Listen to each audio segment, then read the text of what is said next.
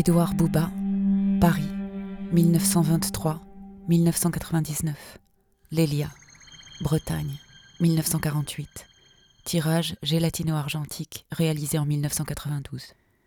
Juste après la guerre, Édouard Bouba rencontre Lélia qui deviendra sa femme et sa muse. Ils sont jeunes, amoureux et curieux de tout. Édouard vient d'acheter un relais corde. La petite fille aux feuilles mortes, réalisée au Jardin du Luxembourg un soir d'automne, est sa première photographie. Son travail sera très vite remarqué.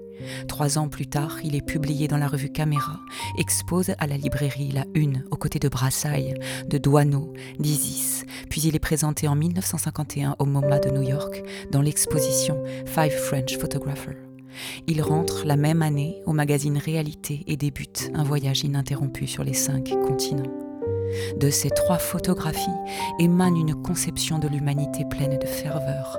Son œuvre propose une vision contemplative empreinte d'un sentiment de plénitude, un parti pris qu'il revendique quand il confie que photographier, c'est exprimer une gratitude.